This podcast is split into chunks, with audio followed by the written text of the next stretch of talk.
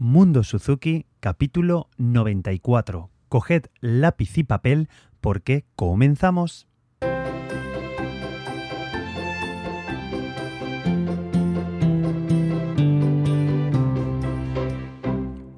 Hola a todos y bienvenidos, soy Carmelo Sena y esto es Mundo Suzuki, un podcast en el que te cuento todo lo que sé y lo que voy aprendiendo sobre la metodología Suzuki.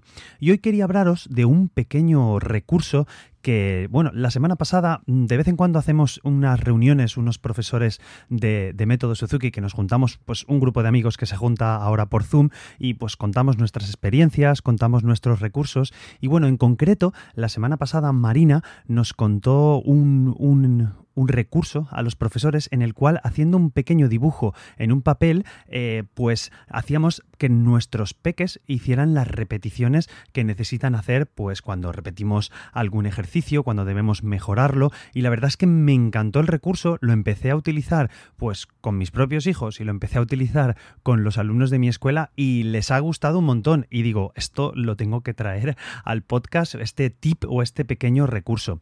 ¿En qué consiste? Pues mirad, simplemente necesitamos un lápiz y un papel, ¿vale? Coged vuestro papel y vuestro lápiz y la idea es hacer un dibujo a pequeños trazos y el peque o la peque debe adivinar qué es lo que estamos dibujando y cada vez que hagan una repetición, pues nosotros hacemos un pequeño trazo. Os hago un ejemplo. Nosotros les decimos su pequeño ejercicio, pues del trocito del punto técnico de la canción, por ejemplo, o la canción que, que necesiten repasar y pues hacemos un circulito. Nosotros ya tenemos pensado el dibujo que queremos hacer. Yo estoy haciendo uno facilito en las primeras veces, hago un pequeño círculo, claro, no saben lo que es. Eh, luego hago una rayita hacia abajo eh, y no, ay, todavía no sé lo que es pues nada, vuelve a hacer la repetición o vamos a tocar esto más bonito o vamos a tocar la siguiente canción. Ahí lo dejo ya ah, dependiendo del nivel del alumno que tenga, del nivel de, vuestros hijos, en la canción donde estéis, si hacéis la repetición de la canción entera o del trocito del pan o, lo, que, o lo que estéis haciendo en ese momento.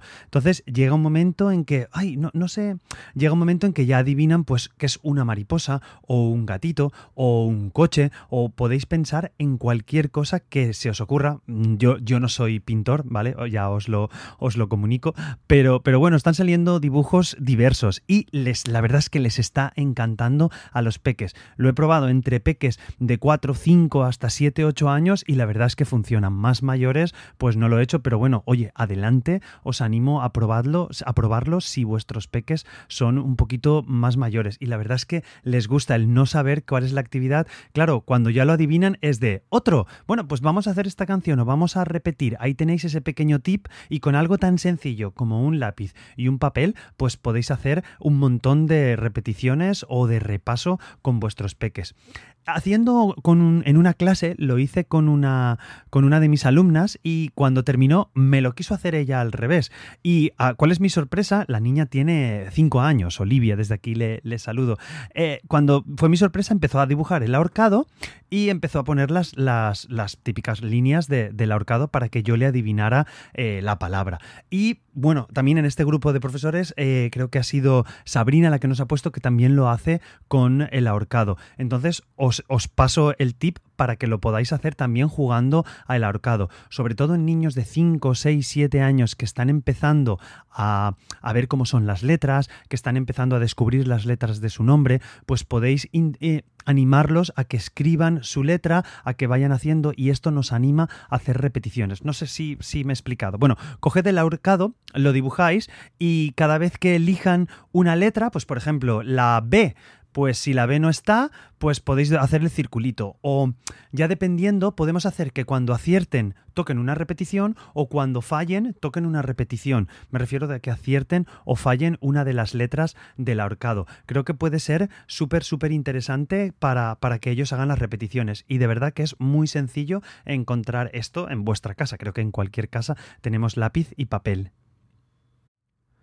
Y bueno, también si son un poquito más avanzados, que también lo he leído del, grupo, Sabina, Sabina nos dice que es muy interesante hacerlos con las partes del violín, o bueno, con las partes del piano, con las partes de la guitarra, con las partes de la flauta, según sea vuestro instrumento, puede ser muy chulo hacer un ahorcado, pues con la cuerda, y pones el simbolito de las, de, del número de letras que hay en en la palabra cuerda, ¿vale? Lo, lo, ponéis y que vayan rellenándolo. Y es una manera de jugar. Les refrescamos a los niños, pues juegos tradicionales, que la verdad actualmente, pues mi hijo no, no ha visto, por ejemplo, muchas veces esos juegos, pero ahora al refrescárselos le encantan. Y bueno, igual lo habíais visto o igual ni os habíais dado cuenta que podíais utilizar este tipo de juegos a la hora de hacer las repeticiones o incluso hacer el repaso. No os llevo solo a las repeticiones, podéis trasladarlo a hacer el repaso.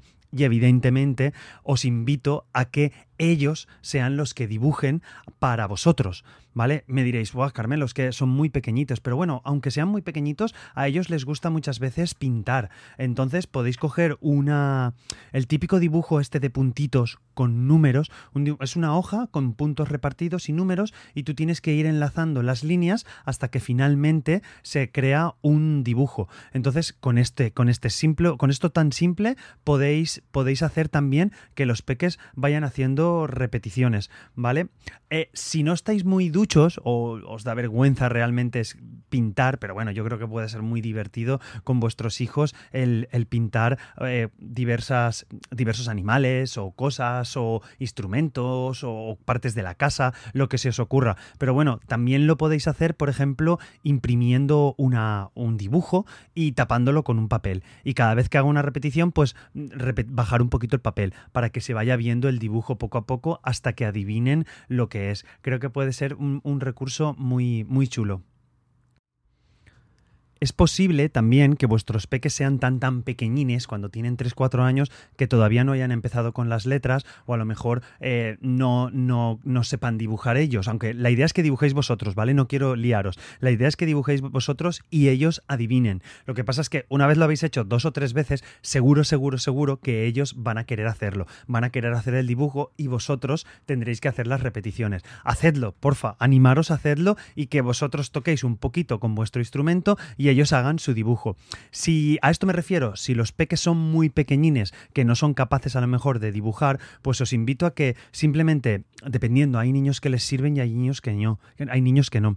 Simplemente eh, haciendo una cuadrícula en una hoja, cogería hacer una cuadrícula con el lápiz, muchas veces hay niños que les encanta marcar repeticiones haciendo una rayita o haciendo una pequeña textura dentro de un papel. Con textura me refiero a que haces tres o cuatro rayas en horizontal y luego en vertical haces otras tres o cuatro rayas de un color y vas haciendo como una pequeña textura en el papel.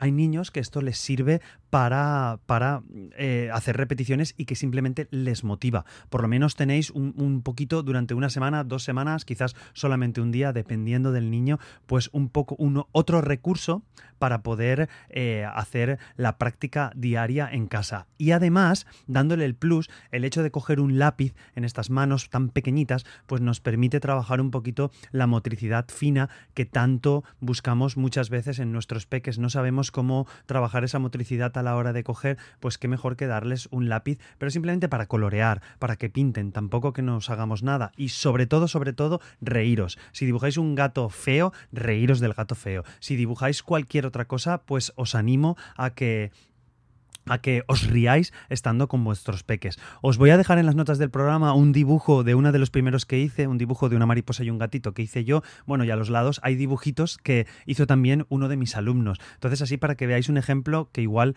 con las palabras no ha quedado suficientemente clara.